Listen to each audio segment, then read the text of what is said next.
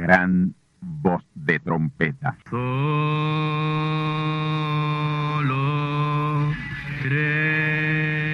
Saludos amigos y hermanos radioyentes. Están ustedes en sintonía con la audición radial Gran Voz de Trompeta, con el mensaje final de Dios al mundo, a la iglesia y a su pueblo escogido. Esta es la voz de Dios, proclamando el mensaje del Evangelio del Reino, o Evangelio eterno, a todos los que moran en la tierra, en el cumplimiento de Apocalipsis capítulo 14 y verso 6. Este es un mensaje de alerta y de apercibimiento ante los eventos proféticos del fin del mundo que ya han comenzado. No es que viene el fin del mundo, es que ya comenzó. Y en esta audición radial ustedes se mantendrán bien informados y apercibidos sobre cómo asegurar la salvación y la vida eterna, que es lo importante ante tales eventos. A continuación, ustedes escucharán no un mensaje doctrinal ni dogmático, sino la pura palabra de Dios, probada con las escrituras, la verdad como la verdad es, pues conoceréis la verdad y la verdad os libertará.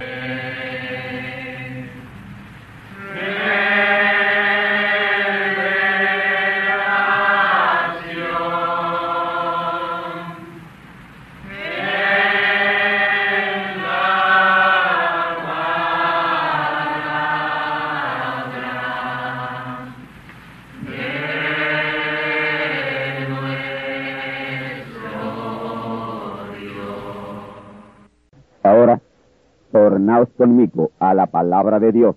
Apocalipsis capítulo 16, versículos 1 y 2 y los versos 13 al 16. Y oí una gran voz del templo que decía a los siete ángeles, id y derramad las siete copas de la ira de Dios sobre la tierra.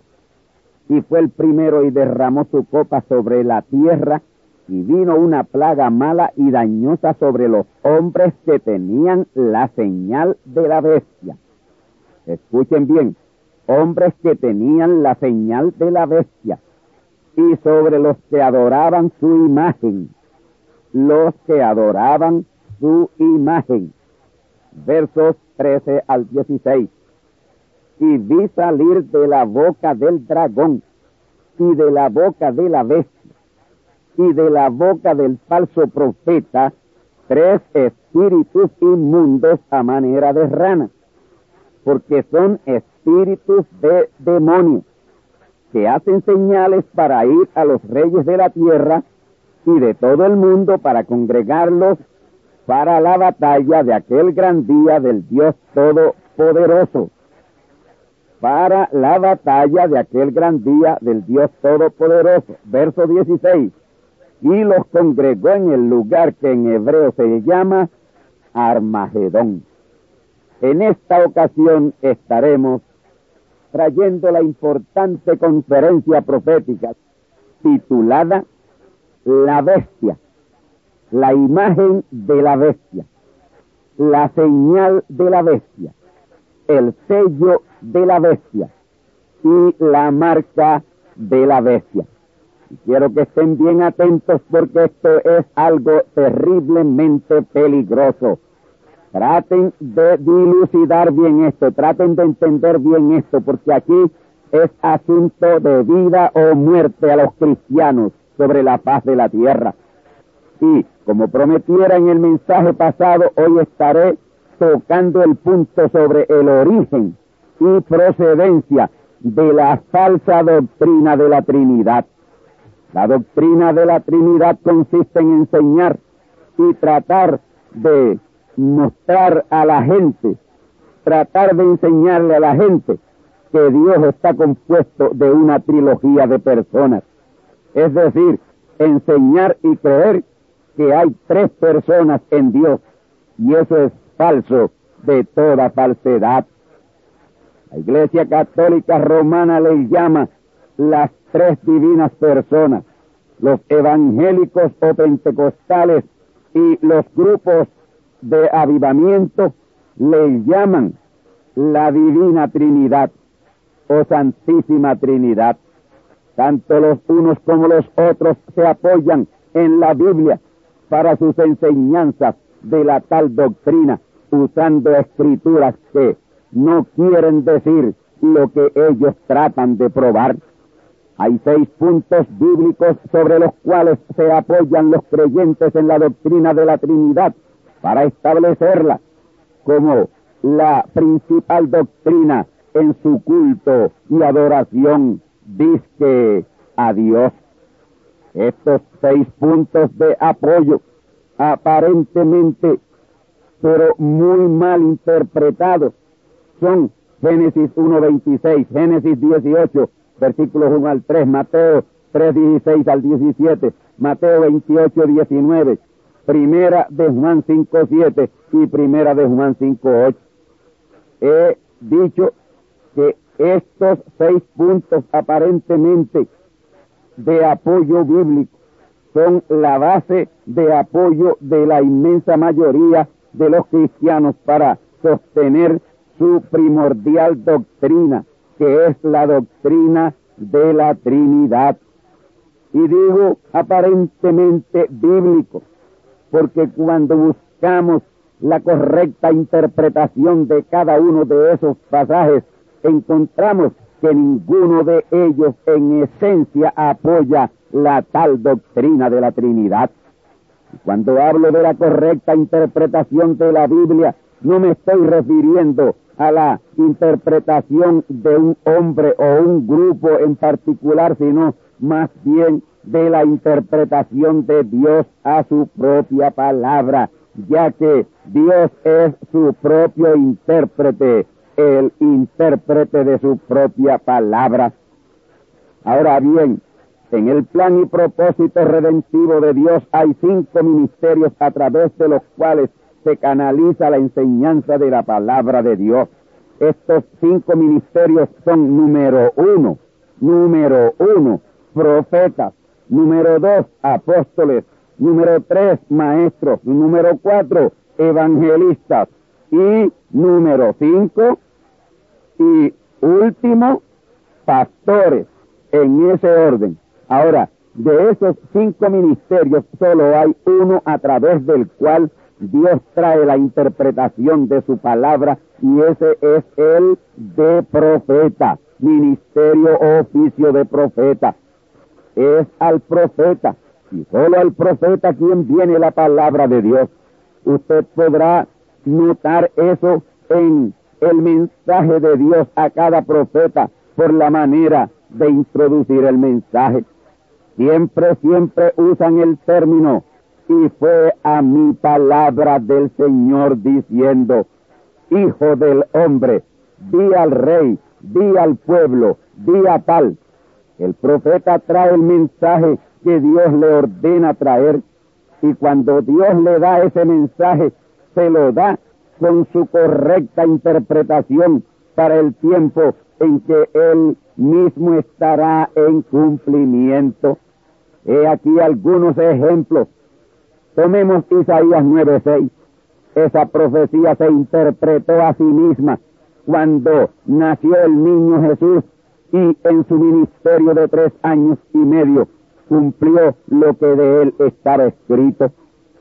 Y profecías como he aquí la Virgen concebirá y profecía que fue interpretada cuando María, aquella Virgen, concibió por el Espíritu Santo al Hijo de Dios.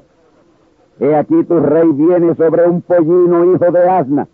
Esa profecía se interpretó a sí misma cuando Jesús entró a Jerusalén montado sobre el burrito blanco el primer día de la semana de su crucifixión.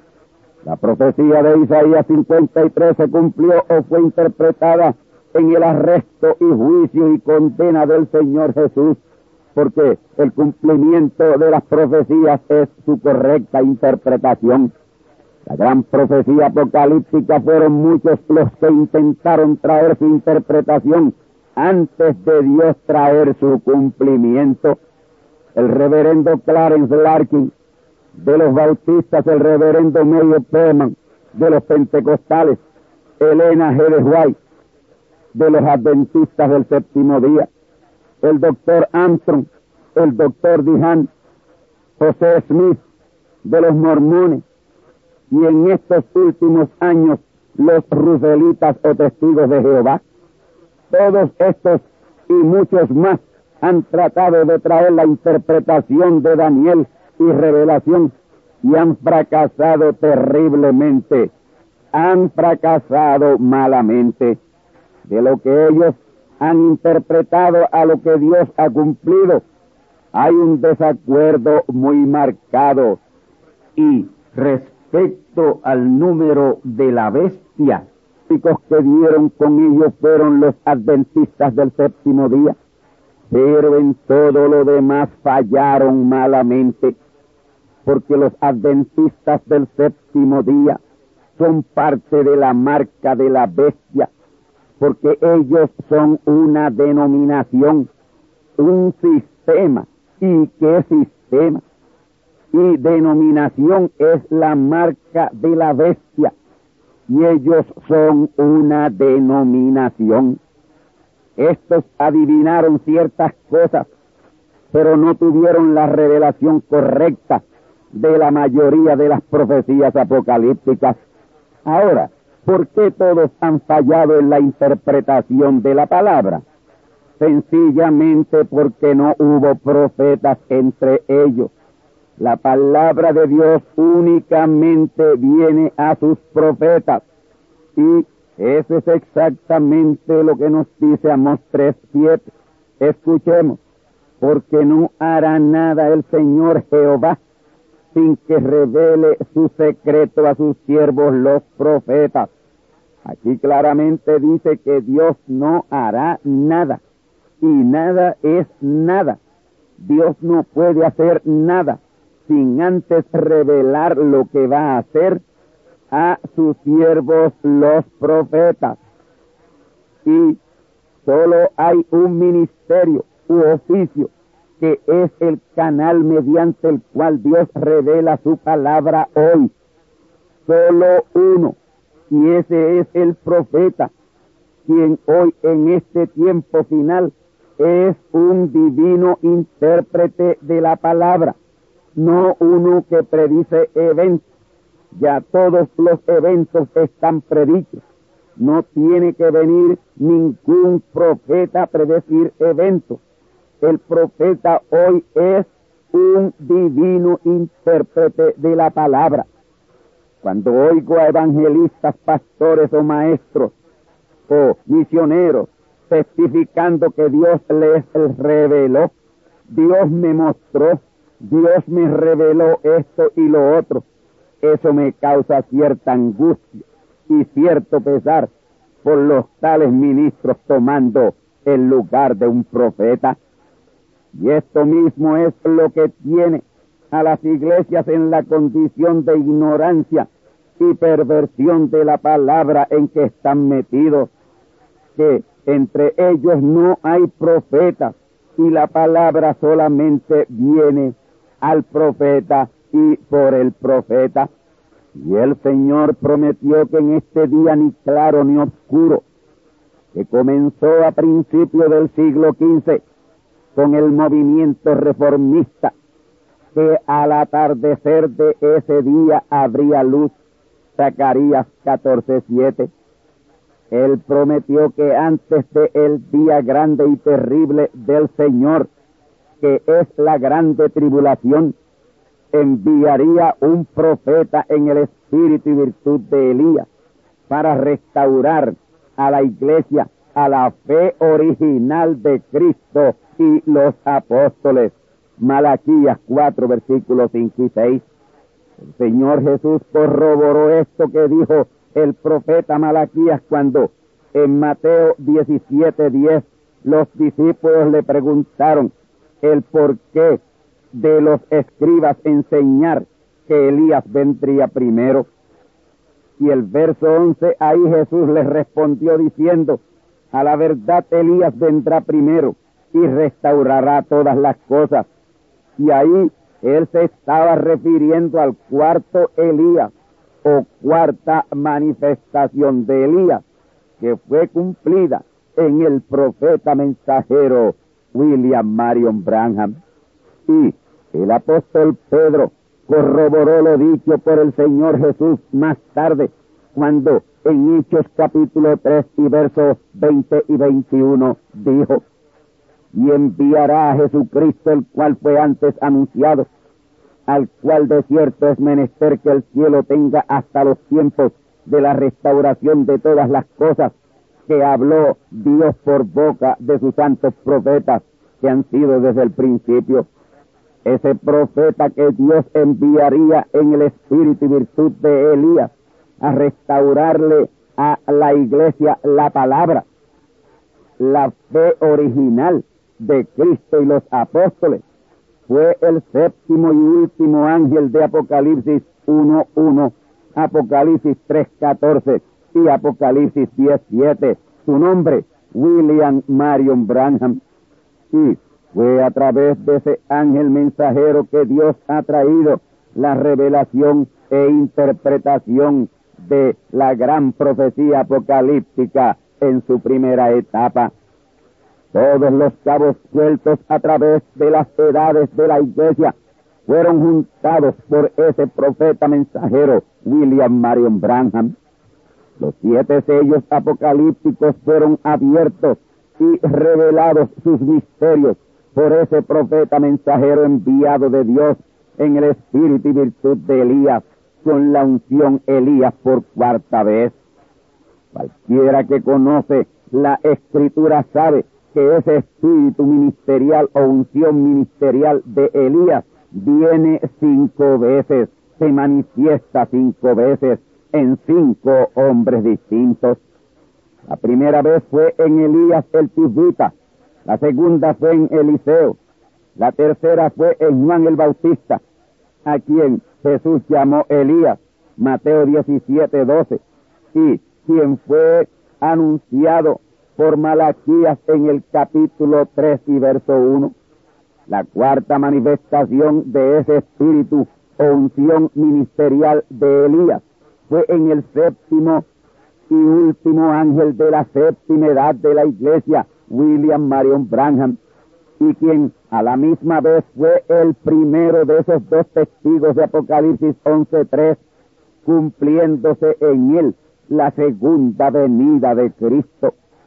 Este profeta fue ángel mensajero a la séptima edad de la iglesia, la iglesia de la Odisea o movimiento pentecostal de 1946 a 1963 pero el movimiento pentecostal lo rechazó, lo rechazó siendo su ángel señalado de Dios para guiarlos a la verdad, pero le rechazaron. Por eso en el mensaje a esa edad dice, yo estoy a la puerta y llamo. No lo dejaron entrar, no le permitieron darle la revelación y por lo tanto es el movimiento que más errado ha estado todo el tiempo en las escrituras, el movimiento pentecostal. Luego desde marzo 4 de 1963 hasta diciembre 18 de 1965, ministró como el primer testigo de Apocalipsis 11.3, sonando la trompeta de 1 Corintios 15.52 Primera Tesalonicenses 4.16 y Apocalipsis 10, 1 al 7. Y ya tenemos en cumplimiento la quinta manifestación de ese espíritu o unción ministerial de Elías, quien a la vez es la segunda manifestación Moisés y segundo testigo de Apocalipsis capítulo 11 y verso 3 en cuyo ministerio será la entera consumación de la semana 70 de Daniel. Esa semana 70 de Daniel se cumple en tres etapas separadas. Con tres ángeles o profetas mensajeros ministrando la palabra en toda la plenitud de Dios. Jesús fue el primer ángel o profeta mensajero de la primera etapa de esa semana 70 Y esa primera etapa de ministerio fue de tres años y medio, mil doscientos y sesenta días en plenitud de Dios, cumpliendo la segunda venida de Cristo.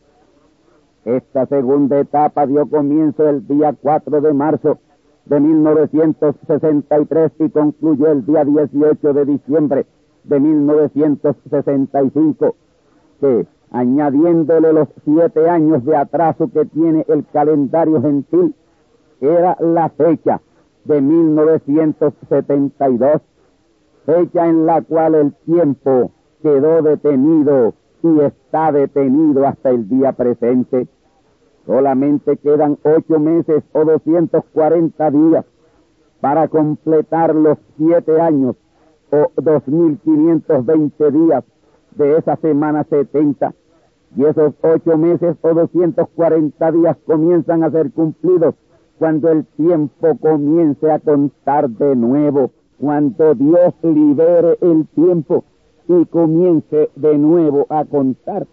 Pero en esta ocasión, con el calendario profético, ocho meses o 240 días de ministerio de ese segundo testigo de Apocalipsis 11.3 traerá la entera consumación de esa semana 70 conforme a Daniel 9.27 y por ende la gran consumación de la redención Romanos 8.23 ese segundo testigo vino con la unción o espíritu ministerial Elías que es la quinta manifestación de Elías y como es en esta quinta manifestación del espíritu ministerial de Elías que los 144 mil israelitas reciben a Cristo.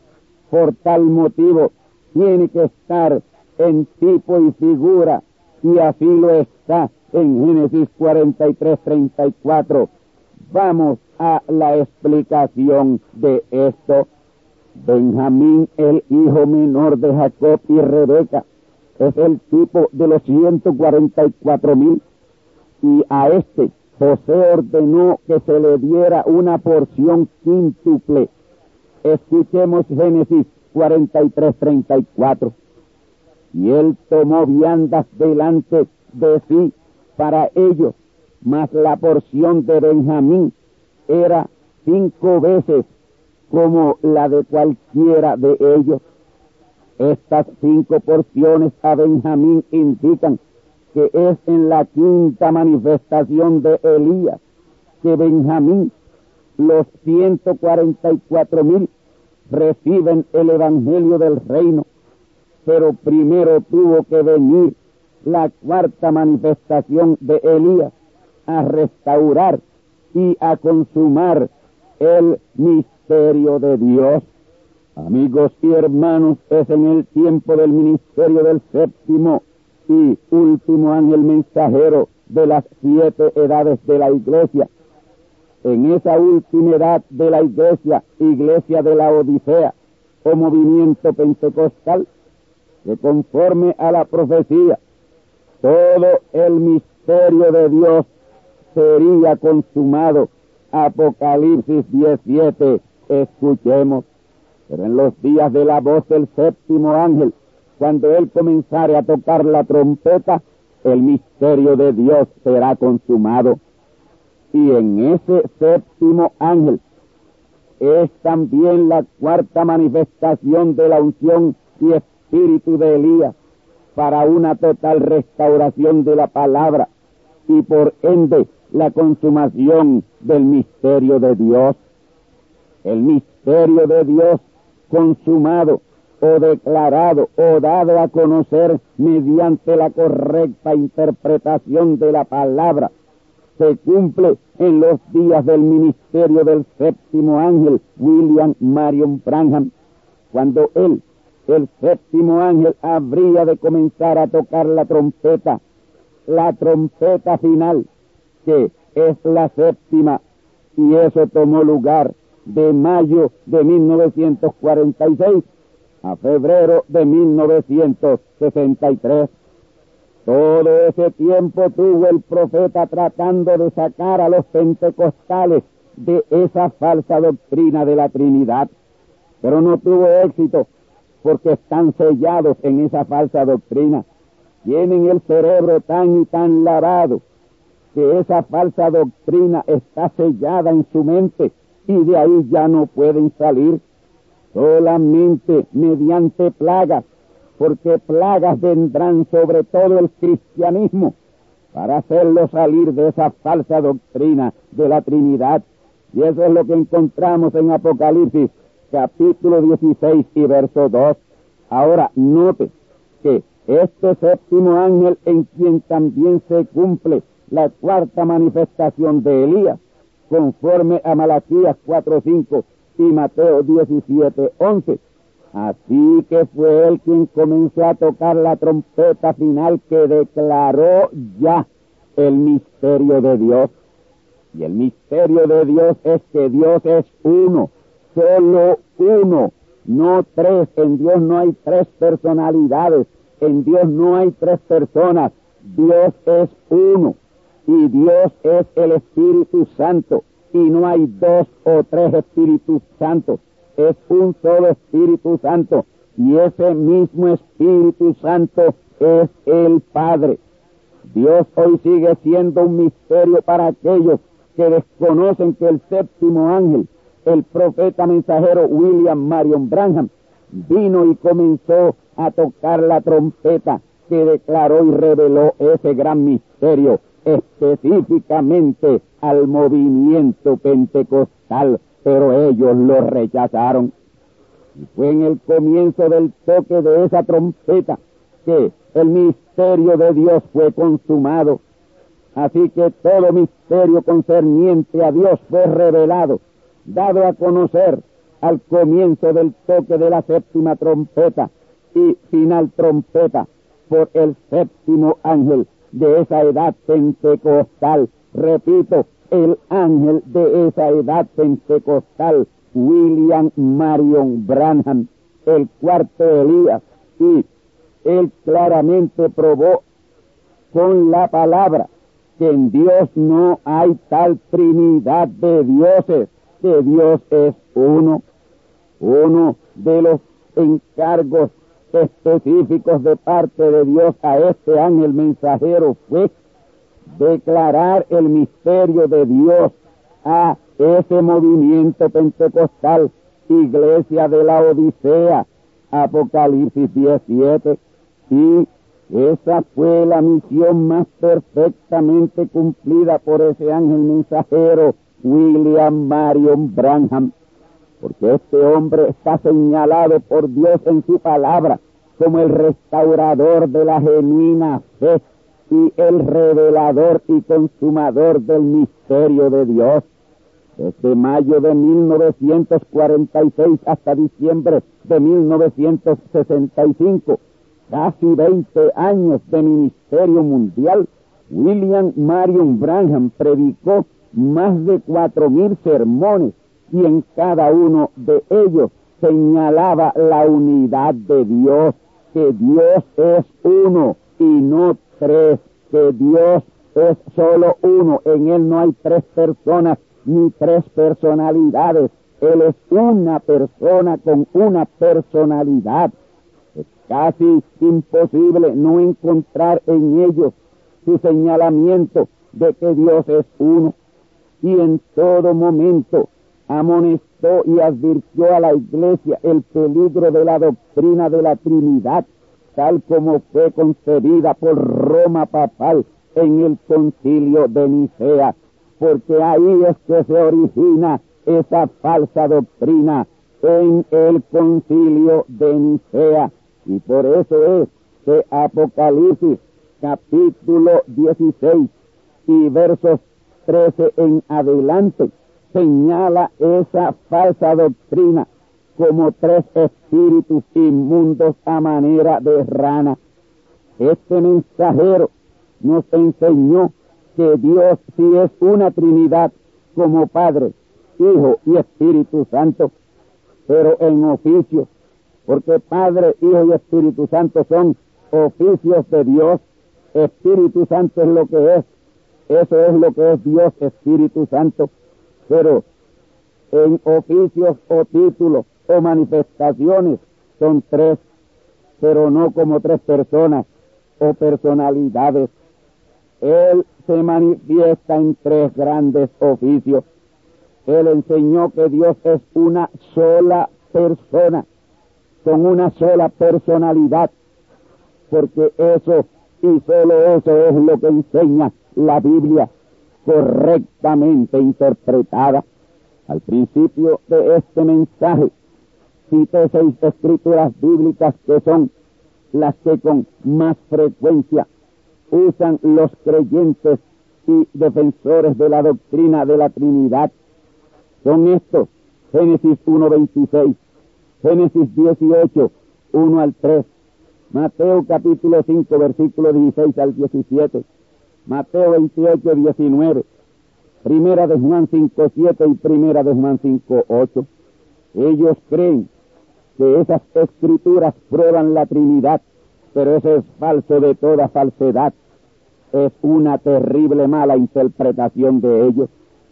He aquí cada una en su orden y con la interpretación dada por Dios a través de su ángel mensajero William Marion Branham.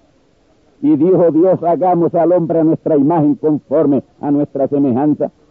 Los creyentes en la doctrina de la Trinidad, y mejor conocido como Trinitario, para apoyar su creencia en tres divinas personas o tres divinos dioses, lanzan el argumento de la expresión hagamos como para probar una pluralidad de dioses, o sea, tres dioses. Sobre Génesis 1.26 explicó el ángel mensajero William Marion Branham lo siguiente. Hagamos no señala una trinidad de dioses o tres divinas personas. Dios usó el término hagamos porque allí estaban en compañía suya los ángeles y arcángeles y querubines y todo el séquito celestial y todos sus hijos en teofanía. Lo que Dios hizo o formó fue la habitación terrenal de su hijo Adán, puesto que el hombre en sí, el hombre espíritu, el hombre molécula teofánica, el hombre espíritu, ya existía en Dios y con Dios. Hagamos en ningún momento indica que allí había una divina trinidad de dioses, tres personas distintas formando a Dios. No, mil veces no. El primer gran mandamiento dado a Moisés, escrito por Dios mismo, es un claro repudio a la doctrina de la Trinidad. Éxodo 23. No tendrás dioses ajenos delante de mí. Esto fue corroborado por el Señor Jesús en Marcos 12, 28 al 32, en una respuesta a un escriba. El escriba le preguntó cuál era el primer mandamiento y esta fue la respuesta del Señor Jesús, Marcos 12, 29.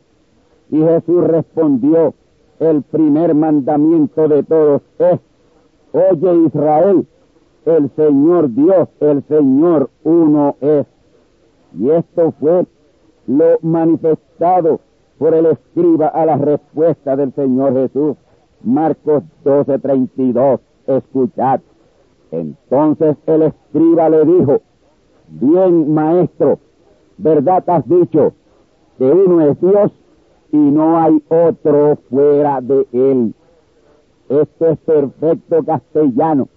El que se enreda aquí es porque ya de hecho está más enredado que un plato de espagueti o, como le llaman por ahí, más perdido que un güey disco. Estas escrituras están interpretadas, no necesitan interpretación. Ellas quieren decir exactamente lo que dicen que Dios es uno y no tres en uno, como pretenden hacer creer los trinitarios. La próxima escritura que usan los que sustentan esa doctrina es Génesis 18, versículos 1 al 3. Escuchemos. Y aparecióle Jehová a Abraham en el valle de Mamre, estando él sentado a la puerta de su tienda en el calor del día. Y alzó sus ojos y miró, y aquí tres varones que estaban junto a él, y cuando los vio, salió corriendo de la puerta de su tienda a recibirlo. E inclinóse hacia la tierra y dijo, Señor, si ahora he hallado gracia en tus ojos, ruégote que no pases de tu siervo. Estos tres aquí fueron los arcángeles Miguel y Gabriel y Dios. Sobre este pasaje dijo el profeta mensajero William Marion Branham lo siguiente. Escuche su interpretación. Cuando Dios fue a destruir a Sodoma y a Gomorra por su pecado y por su corrupción, primero apareció Abraham su profeta, porque él no podía encubrirle a su profeta lo que se proponía hacer. Para venir a la tierra a hablar con Abraham, tomó un poco de tierra y sopló y dijo, sea un cuerpo, y fue un cuerpo. Y le dijo al arcángel Miguel, Miguel, entra tú en ese cuerpo. Volvió a tomar otro poquito de tierra y dijo, sea un cuerpo. Y fue un segundo cuerpo. Y le dijo al arcángel Gabriel, entra tú en ese otro cuerpo. Y por tercera vez volvió y tomó otro poquito de tierra y sopló y dijo, sea un tercer cuerpo para mí. Y fue un tercer cuerpo. Y Dios entró en ese tercer cuerpo. Y allí estaba Miguel, que es un espíritu. Gabriel, que es un espíritu. Y Dios, que es el gran espíritu eterno. Cada uno en un cuerpo de carne y hueso rumbo a la tierra a visitar a Abraham, el profeta de Dios, para hacerle notorio el juicio que venía sobre Sodoma y Gomorra, porque no hará nada el Señor Jehová sin que antes revele su secreto a sus siervos los profetas. Amos 3.7. Los que creen y sostentan esa falsa doctrina de la Trinidad toman ese pasaje para apoyar su creencia y decir que aquellos tres fueron el Padre, el Hijo y el Espíritu Santo. Mentira del diablo y sus seguidores. Estos no eran el Padre, el Hijo y el Espíritu Santo. Allí estaban Dios en un cuerpo de carne, Miguel en un cuerpo de carne y Gabriel en un cuerpo de carne. El profeta mensajero dijo que fueron Miguel, Gabriel y Dios en cuerpos humanos Ahora, ¿no cree usted que fueron estos mismos los que estuvieron en la creación del hombre? Y por eso Dios usó el término hagamos. Eso tiene mucho más lógica, si es que a lógica vamos. Amigos y hermanos, Dios es Padre, Dios es Hijo y Dios es Espíritu Santo, pero en tres oficios o manifestaciones en tres dispensaciones distintas. Como Padre fue el Creador, como Hijo fue Redentor y como Espíritu Santo es nuestro sello de redención, justificación y santificación para regresarnos a nuestra posición original de perfectos hijos de Dios.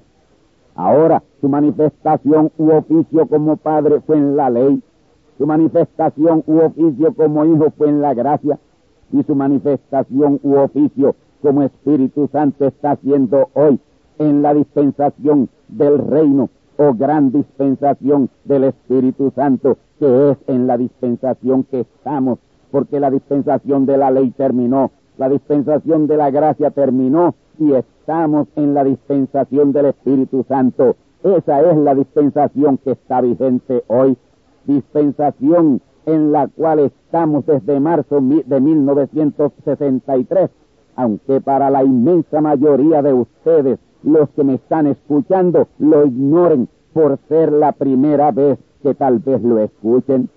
La dispensación de la ley, que fue la dispensación del Padre, terminó en la cruz del Calvario con la muerte del primer Hijo de Dios en quien Dios el Padre se plació moral en toda su plenitud para cumplirla y a la vez establecer la dispensación del Hijo, que fue la dispensación de la gracia o testamento de la gracia.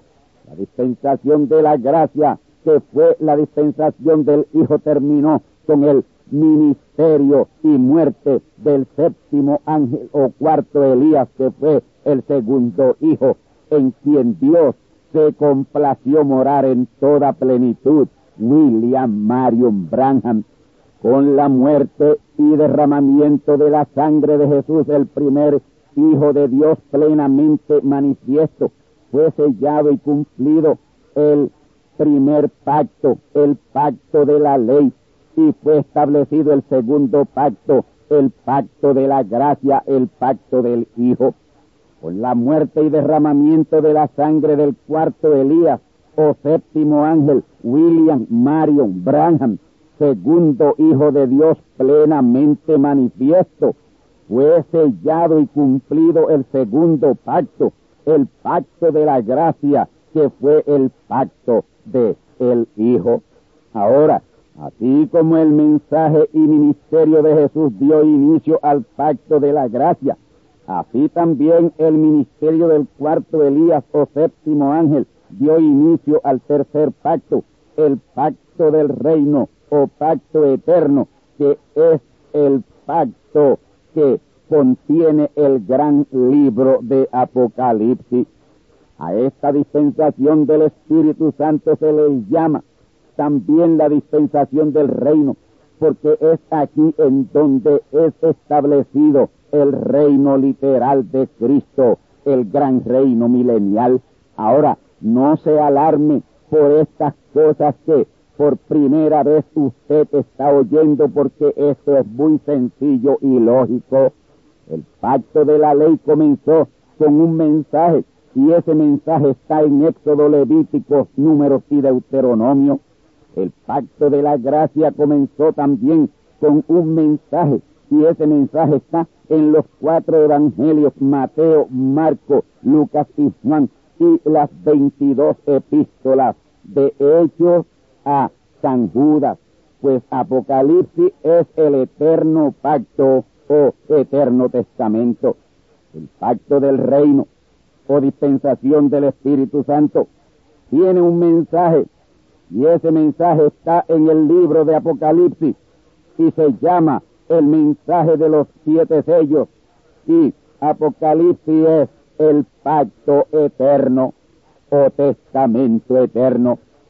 Y ese pacto también tiene que ser cumplido y sellado con la sangre del tercer Hijo de Dios plenamente manifiesto. Ningún testamento es válido si no media la muerte y hay derramamiento de sangre.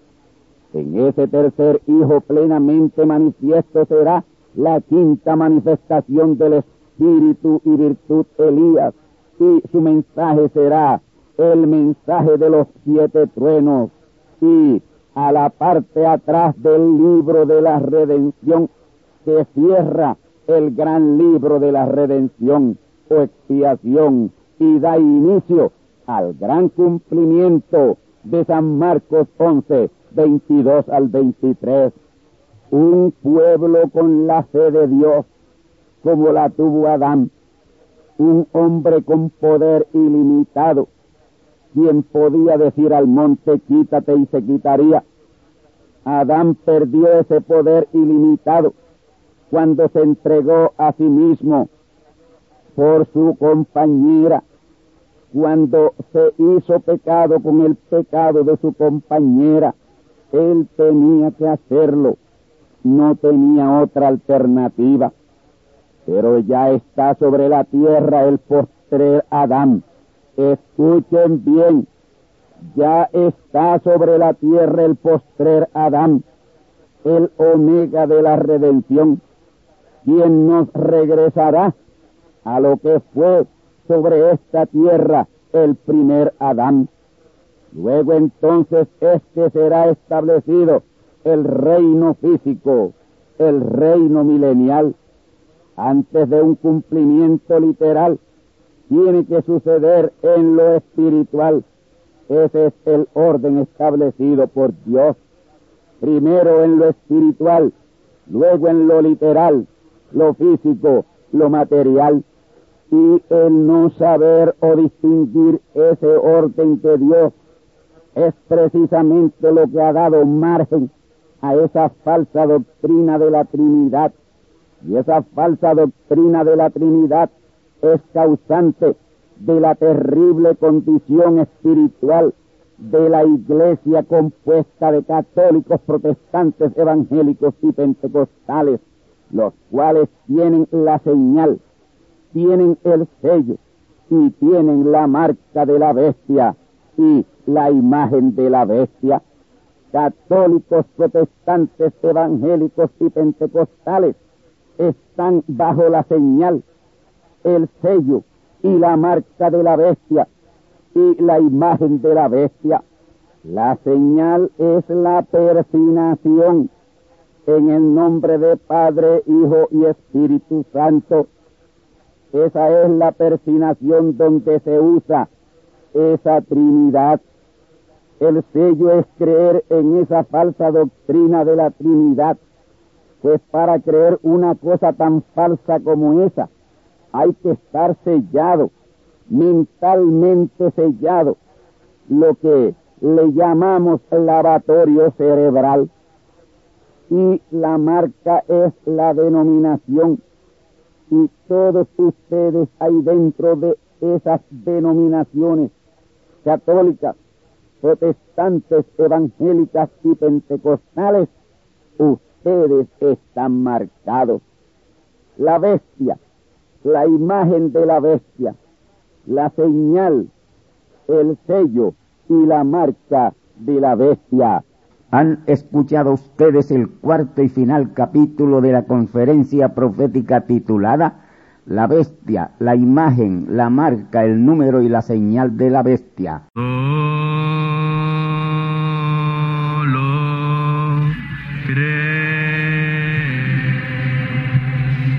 Amigos y hermanos radioyentes, han escuchado ustedes la audición radial Gran Voz de Trompeta y nuestra dirección postal es Gran Voz de Trompeta, apartado 1630, Canóbanas, Puerto Rico, 00729.